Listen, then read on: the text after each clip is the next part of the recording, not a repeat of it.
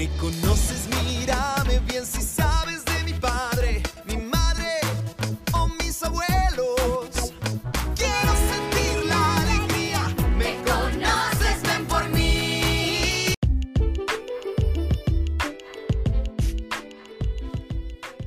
Hola a todas, todos y todes. Bienvenidos una vez más a su podcast Adopción Igualitaria, Pecado o Derecho.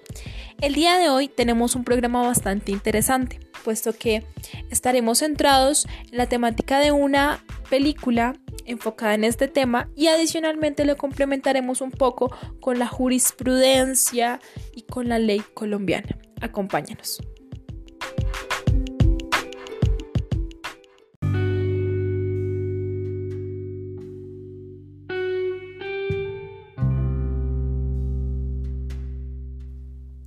En el primer segmento de nuestro podcast hablaremos de la película La otra familia, lanzada a la gran pantalla en el 2011. Este drama infantil de alrededor de dos horas puede cautivarte en tan solo los primeros minutos. Y se trata de Hendrix, un niño el cual vive en unas condiciones deplorables junto a su madre, casi que al borde del abandono. Y que de un momento a otro es rescatado por una amiga de su madre y llevado con una pareja homosexual vive diferentes cosas y diferentes sentires con esta pareja al punto de quererlos como a sus propios padres. Claramente la sociedad está en contra de que ellos sean sus padres porque creen que el homosexualismo es contagioso o que el niño puede ser abusado por ellos.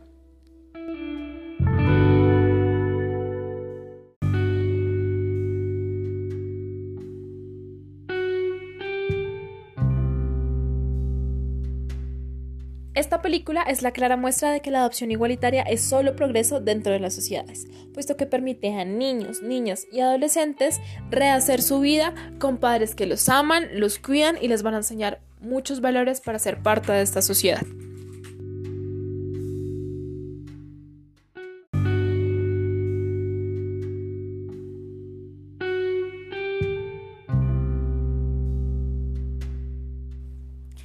Un poco la cursilería de lado, me gustaría entrar en materia jurídica, relacionando la película con la ley colombiana y la jurisprudencia colombiana.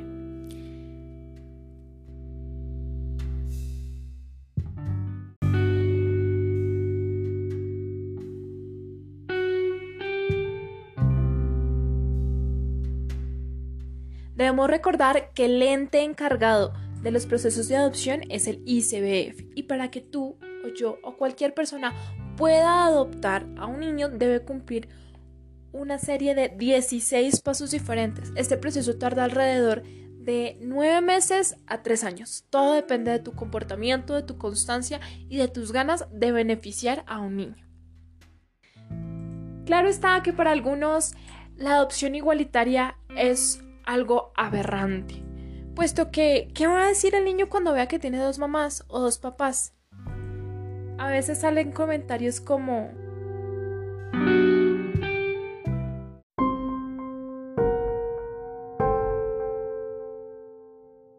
En la Biblia dice que Dios creó al hombre y a la mujer para procrear y construir las familias. Por esta razón, las familias no deben estar compuestas por hombre con hombre e infante y mujer con mujer e infante.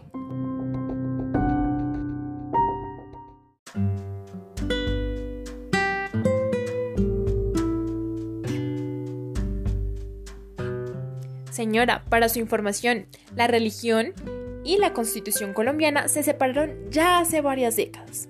Continuemos con nuestra programación y vamos a hablar de la sentencia 071 del 2015, en la cual la Corte Constitucional aprobó en todos los casos la adopción consentida por parejas del mismo sexo, ya sea hija o hijo biológico o simplemente un niño que se encuentra en una situación de vulnerabilidad y esté en la capacidad de ser adoptado.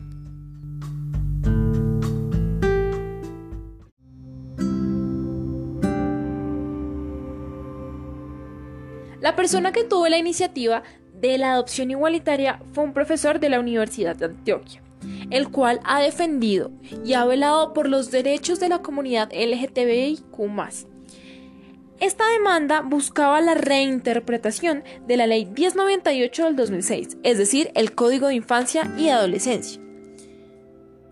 Recordemos que dentro del proceso de adopción hay cuatro etapas muy estrictas. La primera es un formulario para el ICBF, en donde se especifica qué quiere hacerse, por qué busca tener un hijo y demás.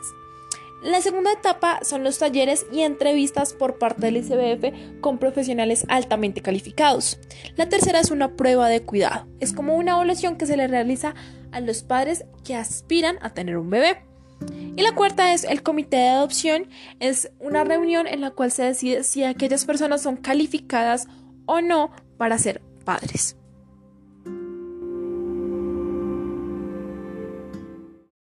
Vamos ahora con la parte más atractiva del podcast, los casos. El primero y el más sonado es el de Chandler Byrne, un periodista de New York Times, el cual llegó a Colombia, específicamente a Santander, queriendo adoptar un par de pequeños. Tuvo un proceso bastante largo y tenue con ellos. Es más, los llevaban a conocer Nueva York, estuvieron en unas vacaciones de ensueño. Y uno de ellos, el mayor, le preguntó que cuándo los iba a adoptar, que cuándo sería su padre a lo que él respondió que muy pronto. Cuando estaba por finalizar el trámite, él le confesó a la funcionaria del ICBF su condición, que era homosexual. Y la reacción de esta señora fue inmediatamente quitarle a los niños e iniciar un proceso judicial simplemente por querer ser papá. Él luchó, peleó hasta las últimas consecuencias y logró adoptar a sus dos hijos, Brian y Joe. Gracias a esto se crea la sentencia tutela T-276 del 2012. Casi 10 años después son una familia hermosa y feliz. Un ejemplo de ello pueden verlo en el famoso programa de televisión Los Informantes, en donde datan cómo ha sido su experiencia siendo papá de dos niños colombianos y siendo adoptados.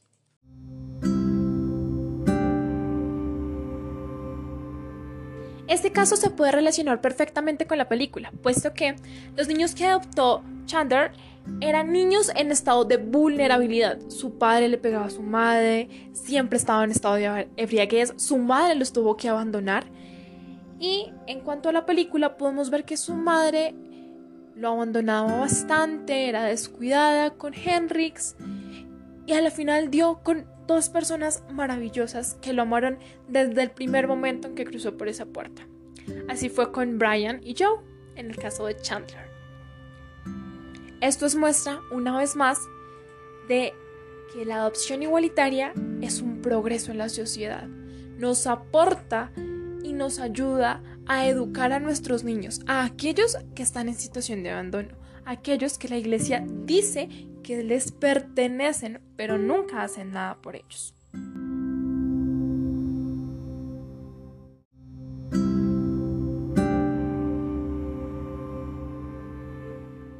Al final de la película se puede evidenciar cómo la justicia mexicana tomó la decisión correcta. Y así como esa justicia tomó la decisión correcta, espero que la justicia colombiana también tome la decisión correcta, como fue en el caso de Michael Acker y Diego Sánchez. Ellos fueron una pareja que se conoció en 2014. A finales del 2015 se casaron y un año después de estar casados decidieron tener una niña.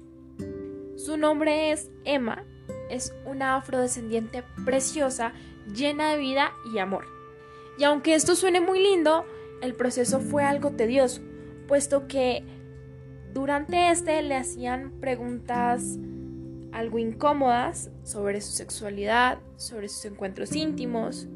Fue una batalla legal terrible para que Michael lograra recibir una visa no de cónyuge, sino de residente permanente en Colombia. Es por esto que ellos decidieron tomar las armas judiciales y defenderse a toda costa para que su niña estuviera con ellos lo más pronto posible.